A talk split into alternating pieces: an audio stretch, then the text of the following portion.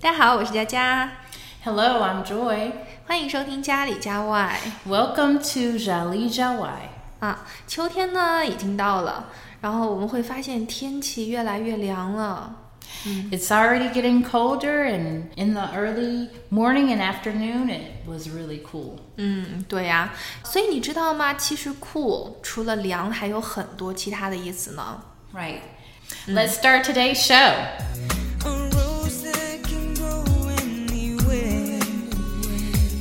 其实有一个短语叫 cool down。那这个的话，因为我们知道 down 是向下的意思，这个短语就是变凉啊、使平静啊这样的意思。能不能给我们举一个例子呢？嗯，He is too excited. We must do something to make him cool down. 嗯，他实在是太激动了，我们得想办法让他平静下来。所以呢，cool down 在这里边呢，它还有使平静的意思。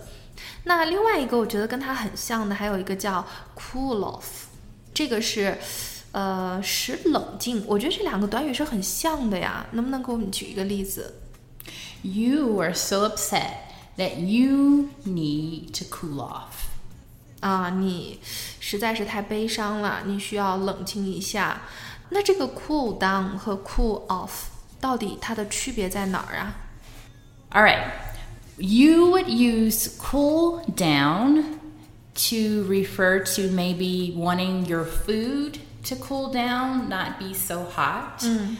You use cool off when you are referring to your body needing to not be so hot.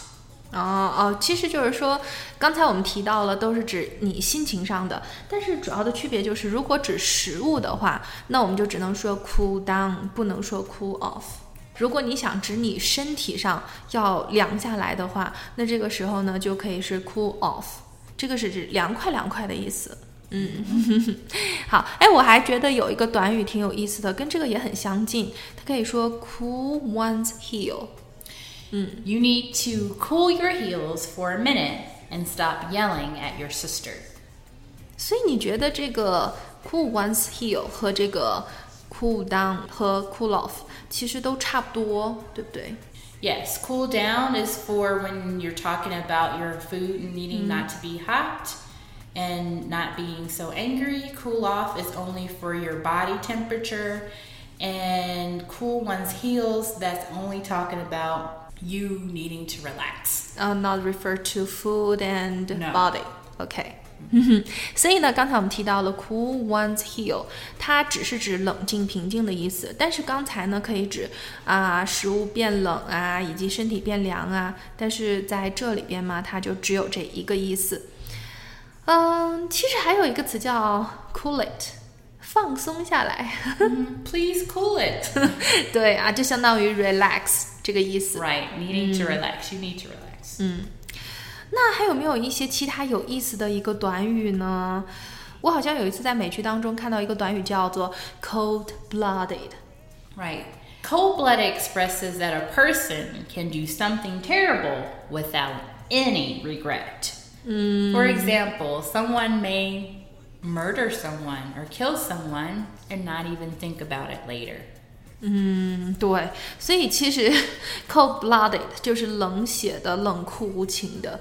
对他做任何事情可能都不会有任何的一个情感在里边哦，所以这个是很可怕的。嗯，那像这个呢，cool-headed。so he appeared calm and cool headed. 嗯，所以呢，其实 cool-headed 就是让你的头脑变得冷静一些、沉着一些，其实就是 calm 的意思。嗯当然你也可以用它的名词词性，你可以说 he has a cool head。Right. 嗯，他是头脑比较冷静。嗯，好，那刚才提到了这些呢，其实你会发现有一些短语，它其中根本没有 cool 的存在。也跟这个粮食相关的，比如说，我之前听到一个短语用的是 hearts sank，对，他可以说 Do you wonder why our hearts sank when we arrived there？那就是说，你想知道为什么我们到的时候心都凉了半截吗？所以 heart sank 就是心凉了、心冷了的意思，心灰意冷。 So, another way to say this is his heart shriveled as he saw the boy. 对，刚才提到了 heart shriveled 这个词呢，其实也差不多，就是说他看到这个孩子的时候，心都凉了半截。 嗯，也跟他意思很像。其实我们特别熟的是这个短语，he caught a chill，或者是 he must catch cold。对，这两个都是他着凉了，也是凉，但是这里边也没有 cool 的存在。 And talking about this um, being cool, another wa- um, example is you must be chilly without a coat on. 对，我们刚才不是提到了 catch a chill，那这里边的 chilly 就是形容词，它也可以指凉的意思。嗯 So another meaning, um, like I'll give you example. Two large orange trees, now fragrant with blossoms, shown a delicious shade. 嗯，对，其实你看到这个 shade 就是阴凉嘛，感觉到很凉快。哎，我还知道一个超级简单而且好用的，你可以说 icy fingers，就是说他手冻的冰冰凉的，因为 ice 就是冰，所以 icy fingers，icy face 是不是都是很凉的意思？嗯，哎，我听说一个短语是挺有意思的，叫做 goosebumps。I've got goosebumps all over me. goosebumps many times refer to someone reacting to something that is out of the ordinary. Sometimes a person may be afraid of something and get goosebumps.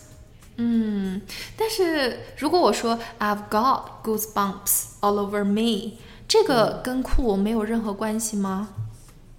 No, goosebumps are not related to cold. 嗯，所以呢，就是在这里边你会发现，我们经常会说起一身鸡皮疙瘩，我们就可以说 goosebumps。我觉得这个很有意思哦，它并不是用鸡，用的是鹅，但是呢，它指的也不仅仅我们所认为的说冷的时候才会有鸡皮疙瘩，一般都是啊比较惊讶呀，或者是比较吃惊的时候才会有。嗯，其实还有一个很简单的，就是 he blow on his coffee，就是他把他的咖啡吹凉了。那这里边呢，blow，你吹呀，吹，这个是吹凉的意思。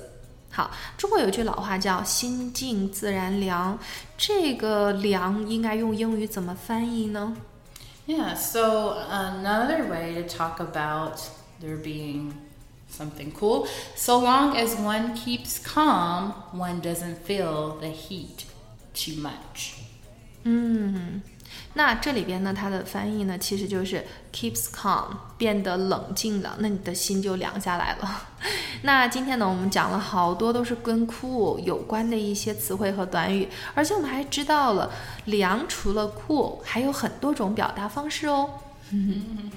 As we enter in a season of autumn, I encourage you to dress more warm to prevent catching a cold. 嗯，对呀、天冷喽，注意多添加衣物。好了，那今天的节目就到这里，喜欢就关注家里家外吧。感谢你的收听，下次见喽。